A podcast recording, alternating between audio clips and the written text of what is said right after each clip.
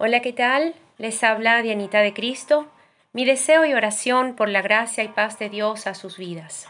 Les invito una vez más a un tiempo de oración.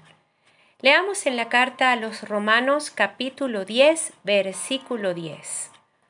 Porque con el corazón se cree para ser justificado, pero con la boca se confiesa para ser salvo. Pablo, quien es el autor de esta carta que hoy les comparto, viene hablando a los que habían creído en Jesús, es decir, a esos que según Juan en su primer capítulo dijo que se les dio potestad de ser llamados hijos e hijas de Dios. A estos, Pablo les decía que la persona debía poner de acuerdo su confesión de fe con su vida. Y es que como hijos e hijas de Dios, nuestra boca y corazón deben de estar en completa armonía, expresando lo mismo. Es con el corazón que se cree, por tanto, justificados para ser llamados hijos de Dios. El corazón implica la personalidad total nuestra, la totalidad del ser. Pero nuestra boca nuestra boca debe ser consona con tal justificación. Algunas personas hoy dicen algo con sus bocas, incluso utilizan un vocabulario piadoso de devoción a Dios, pero sus corazones están lejos de Él. Cuando usted y yo expresamos nuestra confesión de fe, es decir, lo que creemos y en quien hemos creído, debemos asegurarnos que nuestro corazón exprese lo mismo, es decir, todo nuestro ser. Escuchen, es muy feo eso de que pronunciemos algo y esto en realidad no signifique gran cosa personalmente. Es decir, ¿y a qué me refiero específicamente? A que si hemos creído con nuestro corazón en Jesucristo y lo hemos expresado con nuestros labios, esto es una fe que se vive por dentro y por fuera.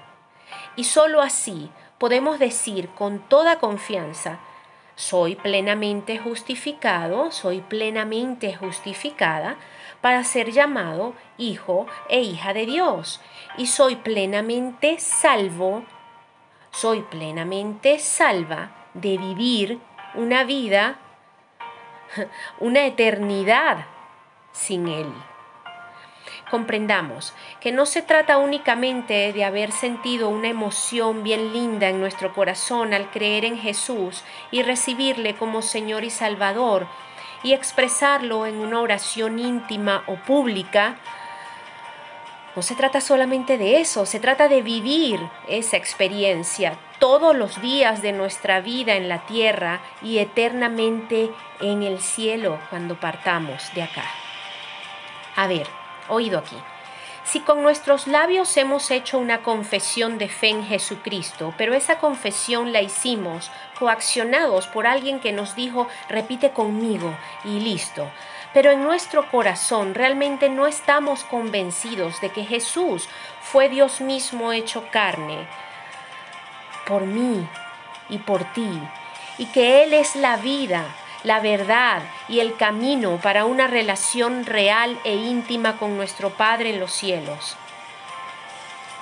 Si has dicho esta oración y lo anterior no lo has creído de corazón, es decir, no lo estás viviendo personalmente, oye, lamento comunicar que, que es un engaño a sí mismo, pensando en que se está justificado y se es salvo. Por otra parte, si hemos creído en todo lo que acabo de decir de Jesús, pero no lo hemos confesado públicamente con nuestros labios, nuestra vida y conducta, estamos siendo cobardes. Es como que si nos diera pena hablar de nuestra fe y poco a poco, entonces se va uno amoldando a un mundo que vive a espaldas de Dios. Es decir, tampoco se puede uno sentir plenamente justificado para llamarse hijo o hija de Dios y tener salvación, porque la salvación no está realmente consumada. No porque Jesús no se haya dado, No porque Jesús no haya dicho consumado es en la cruz, es porque no lo has creído en tu corazón, no lo estás viviendo en tu vida todos los días. No estoy diciendo que la salvación que Dios nos ofrece en Cristo se gana por obras. Ojo, no estoy diciendo eso. Pero sí estoy muy de acuerdo con Santiago cuando dijo en el capítulo 2 de su carta, en el versículo 20, que la fe sin obras es fe muerta. Es decir, que si la fe no va acompañada de hechos, es una fe inútil.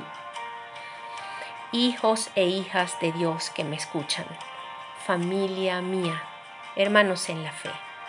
La palabra de Dios dice que Jesús fue entregado por nuestras transgresiones y resucitado para nuestra justificación, creyendo en Él con el corazón y confesándolo con nuestros labios.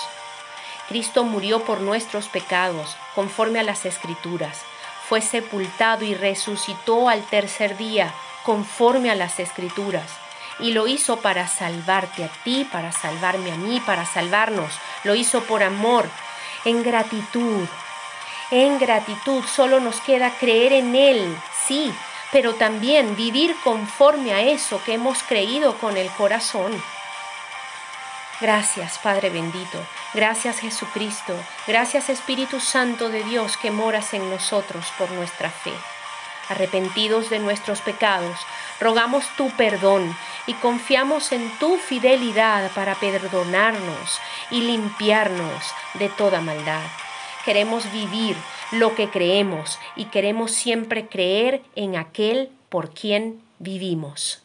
Entonces, creyendo en Él y viviendo como Él nos llama a vivir, no seremos avergonzados, sino justificados y salvos por siempre y para siempre, dignos hijos e hijas de Dios. Amén y amén.